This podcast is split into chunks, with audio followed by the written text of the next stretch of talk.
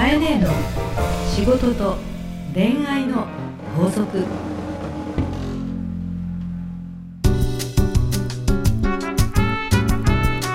番組ナビゲーターのナグーです。カエネーの仕事と恋愛の法則第72回始まりました、えーそれではカエネ今週もよろしくお願いいたします。よろしくお願いいたします。えー4月16日ということで、うん。なんかさ、もうゴールデンウィークが見えてきたよ。いやどこ行くの？どこ行くの？ーいやカエネどこ行くんですか？え、言うわけないじゃん。言って。くださいよ。いつも教えてくれないじゃないですか僕に今度は言いますね。じゃああ決めたらね。あお願いいたしまはーい。すなんかまあ自分もまあ特に決まってないんですけどなんか決まりそうな話があるんですよねあ、あのゴールデンウィークじゃなくてね。まあゴールデンウィークじゃないですか、うんうん。まあまずさ、ええカエネの番組を聞いてくださって、はいとても共感してくださったということで、実は今年秋までにはい書籍が2冊も出ます。パチパチパチ。2冊？おめでとうごおざいますめでとうございますあ。そうどんなどちらもまだタイトルが決まってないんですけど、はい。一つは女性はいの独立とか起業っっていうテーマで、はい。家庭にいながらだった人がとか、はい。え今 OL さんをしているとかっていう方が自分ではい。自営業をしていくというのにはどういうポイントが大事かというような本です。あ。えー、と9月には出ると思います。あそうですか。はい、ダイヤモンド社から出ますので、えーそれこそ企業人向けの本をたくさん出している会社ですので、ね。またご案内します。はい。で続いて10月頃に、はい。えー、ディスカバー21というところから、はい。えーこれ中さんのご紹介で、はいはいはい。まさにこの番組の、ええ。ー、カイネの番組を面白いと思っていただいて、まあ、仮タイトルなんですけど、ほう発表しちゃって大丈夫ですか、うんまあ、聞きたくなる話し方みたいなテーマ、聞きたくなる話し方みたいな。うん。いいですね。まあ、要はおしゃべりをして、はい。まあ、アナウンサーとかではなくて、えー人がついこう聞きたくなるとか、えーつい耳を貸してしまうといったような話し方についての本、まあ、確かにさ一生懸命話しててもなんか話が入ってこない人っているもんね。まあそうです。それはまあわかりますとかね学校でもさ大学の先生なんか話してるんだけど聞く気にならないとかまさあまあもっぱら僕も学校はダメでしたけど。だからどういうことがわかるんですか？その本を読むと。そうですね、ええ。まあ基本は聞く気になるとか聞きたくなる話し方ってテーマなので、はい。まあ同じこうおしゃべりをするのでも、はい。相手が関心を持つうん。興味を持つのは実はどういうところを意識してしゃべると聞いてもらえるのかというところを整理して、でうん、この10教えていただ箇けると。条をそうまとめて聞いてねとかあ。この10箇条を行動してねといったようなことを話し方を、まあ、基本にこれもナグーのおかげでございます。いやいやいやいやいやいやな何を本当にポッドキャスト様々でございまいやす。はいありがとうございます。ありがとうございます。楽しみにしておりますので、はい、頑張って今はい。原稿を書いています。あはい。じゃあ今週もですねどうぞよろしくお願いいたします。よろしくお願いいたします。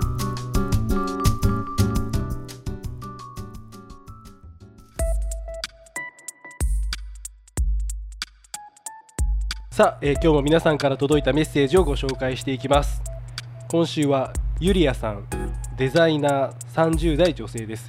最近ちょっと30代の方が、多いかなっていう印象ですが。そうですね。はいかえねはじめまして。はじめまして。えー前回の話し上手になるためのお話、とても参考になりました。ちょうどこのテーマですね。そうですね、うん、えーさて今日はかえねに聞いてみたいことがあり、お便りを差し上げました、えー心にはい。余裕を作るための方法があったら教えてほしいです、うーん。えー仕事仕事でなかなか、か余裕を感じられない自分のためにうん、参考にさせていただければ幸いですと。はい、あこれちょっと自分も聞きたいですね。うん、なんか心の余裕の作り方。いつも余裕ありそうだけど。いや あの意外とそういう風に見せかけてるだけで、うん、意外と余裕がない感じはあるそのでひょっとしたら。はい。これね、すごく大事というかいい質問でね。えあの私もええ心の余裕をこう感じていらっしゃるのかもしれないんですけど聞いてる方は、えはい。まず私の性格をし本当に知ってる人は、はい。い、かに短期であめちゃくちゃ短期なのよ。あめちゃめちゃ短期なんですね、で短期ってねええ。どういうことかと短い気なわけだから、短期ってカッときちゃうから、はい。一瞬にしてバッと言ったり、はい。バッと書いたりバッとメールを戻したりっていうことをやっちゃうのね、そうすると心のゆとりはなくて瞬間的な感情でやっちゃうからまあ全部後悔。っていうことを何度も繰り返し失敗したのよ。なので、はい。この繰り返しの失敗から学んだことは、はい。まず自分にその心にゆとりのないということを自覚しといて、はい。はいね、ついつい自分はこう追い詰められちゃうとか、うんうん慌てんぼさんになるとか、はい。ね、イライラしちゃうとかねはい。ギリギリまでやっちゃうとかってあるよね。そういう時に、まあ、もちろん時間がないっていうのもあったりするんだけども、すごく私が失敗を超えて、ええはい。えー意識するようになったのは、はい。どんなに短期でプチッと来ても そこからどんなにこうイラついていてもですね、深呼吸をする、深呼吸。うん。これ効果ありますか？はい、深呼吸を3回。皆さんやりましょう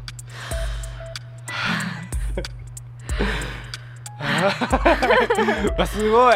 効果てきめんですこれ。感じるでしょ？なんかもう心が空の空のようでこれ1回じゃなくてね3回がいいの、あ三うん、回が、1回目はまず深呼吸しようと思ってんのね。で2回目の時には、うん、ちょっとめんどくさってなるわけね。でね3回目行くと変わるのよ心が。今感じた？感じました本当に。ね。はなんかなんだろう3回目まで持ってきたらいえ1回目の状態を忘れるの？あー。もそうですね、う、うん、何に悩んでたっけ？みたいな。人そんなもんなんですか？そんなもんなのよ。人間の心って、うん。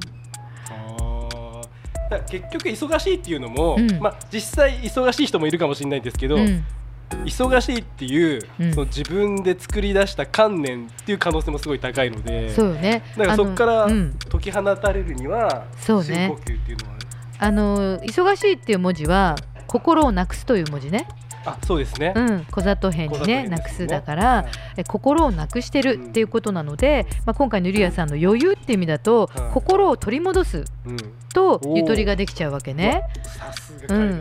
やっぱり余裕っていうのは少し余すってことね。豊かにああの余すという字を書いて余裕と書くので心を豊かにして、えーゆとりを余す隙間を余すってことが大事なので心をなくすという文字ではない忙しいって文字とは対極なんですよなね。るほど。そうすると1回深呼吸をする、はい。で冷静になる。冷静に。2回目にちょっと耐えてみる。はい。3回目に気をね戻すという意味ではなんて言うんだろうためとくっていうか切り替えるみたいなことができるとバッチリ。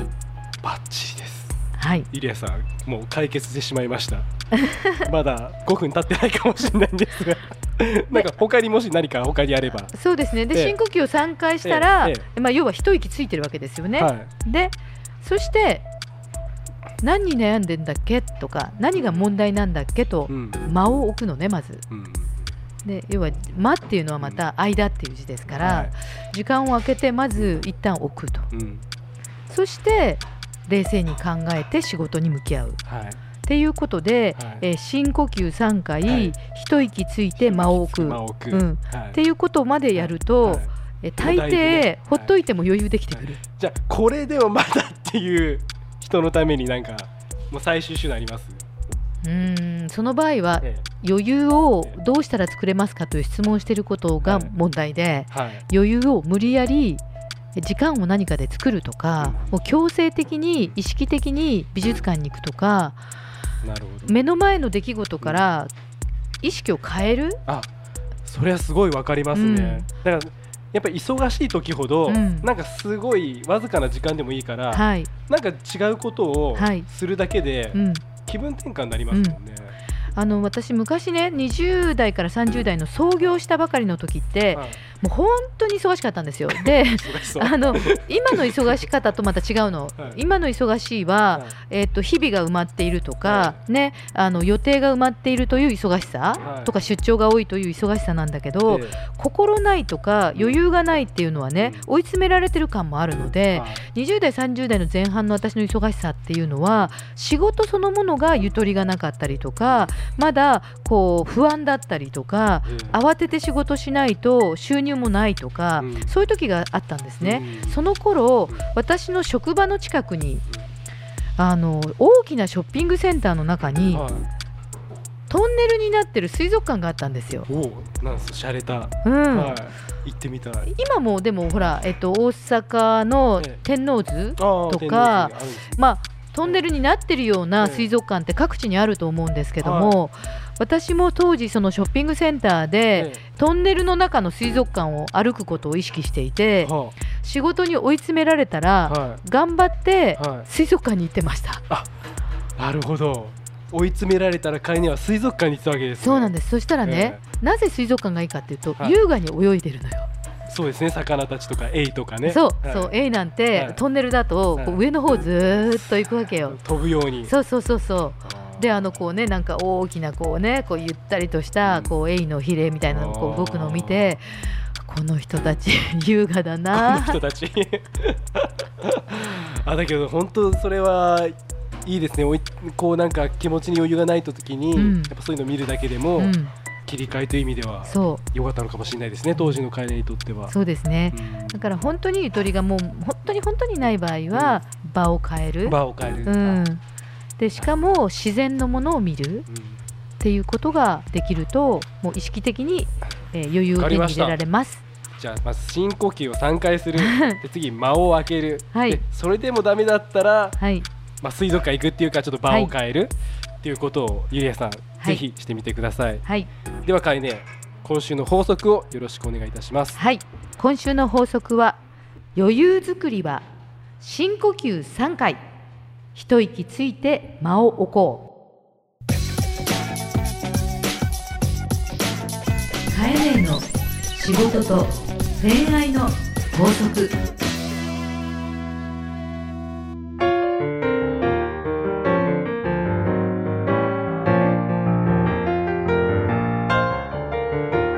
さあエンディングのお時間です。かいね、はい。今週もありがとうございうました。ありがとうございました。いや今日はあのーまあ、水族館っていうちょっとワードが出てきたわけですけど、はい。他にもうん。こう気分の切り替えのためにうん。行く場所って、ういねあったりしますか？あります。あのーよくさ、ええ。多くの人がこう美術館行くとか、はい。ライブに行くとかね、はい。それでこうこうシャウトするとか言われるんですけど、私は基本自然を見るっていうことをすごく重視しているんですね。で自然を見るっていう意味では本当は海を見るのが一番好き。あそうですね、うん、もともとね島根県生まれなので、であの通った小学校中学校のはい。校庭の向こう側が全部松林と海でした、素敵なうん。ロケーションですね、まさにこう青春時代のなんかススポコンドラマみたいなちょっと古いですけど砂浜走れみたいな感じで思い、うん、そう。で初恋とか、えー中学生ぐらいの淡い恋もはい。全部海辺ですよ。たまんないロマンチックですね。そうそう。校舎の裏側は海だったみたいな感じでそこにちょっと中学の時の先輩とデートするとか、まあ、そういう意味ではもう海が好きでね、はい。で島根県の海っていうのは荒波なので7月のもう夏場ピークになると全部がクラゲになっちゃうんですよね。でこのでこのクラゲっていうのがまたやっぱりえぷわぷわ浮いてるじゃん。え。はいはいはいはい。で私もそれから今私の娘もですね、うん。実はクラゲ大好き人間あでそうですか。水族館はクラゲを見に行く、あクラゲが好きなんですうね、ん、あのぷわぷわぷわぷわわした感じので何とも言えないこう、不思議なね。うん生物。うん。でブルーになったりねなんか色がこう変わっていくような。あで足が長かったりするので。ーなるほど。僕はなんかクラゲに海水浴で刺された思い出しかない あんまりいい思い出がないんですけど。できればあれ買いたいんだよね。家の中に置いてはないんだけおどーいやぜひ買ってくださいよあのかいねなんか神秘的な感じ。あそうですね、であとはやっぱり田舎もんそういう島根県なので、はい。えー必ず空を見てうん。星を見ていたので、やっぱり東京にいてもですね、うん。プラネタリウムが好きです。あなるほどですね、うん。やっぱりじゃあカエネの中でやっぱり自然っていうのがちょっとキーワードになりそうですね。そうですね。自分の切り替えの中で、うん、星を見たりとか、えー海を見ると大きな心になったり遠い世界になったり、はい。あの理屈ではこえ。えう説明できないような世界そうですね。というところに身を投げると、あなんか大きな自分だったかなっていうのとちっぽけな自分を感じるかなとかかりました、悩みが吹っ飛ぶかなみたいな。でですね、はい。えー今週ですねあの大人のファッションコミュニケーション講座、はい。えーまあ、この番組の都合によりお休みさせていただきましたが、はい、えー次回よりまた、えー配信を予定しておりますので、はい、えー引き続きですね、えーファッションのプロ西岡さん、はい、えーコミュニケーションのプロ、えー中さんにですね、はい、えーお悩み相談メールどしどしお送りください、えーもちろん、えーこのカエネ宛にもお待ちしております。はい。す、べ、てのお便りはハーストーリーのオフィシャルホームページにある番組専用のバナーからお送りください。URL はハーストーリー .co.jp herstory.co.jp です。それではかえね来週もどうぞよろしくお願いいたしますこの番組はハーストーリーとファッションスタイリストジャパンの提供でお送りしました。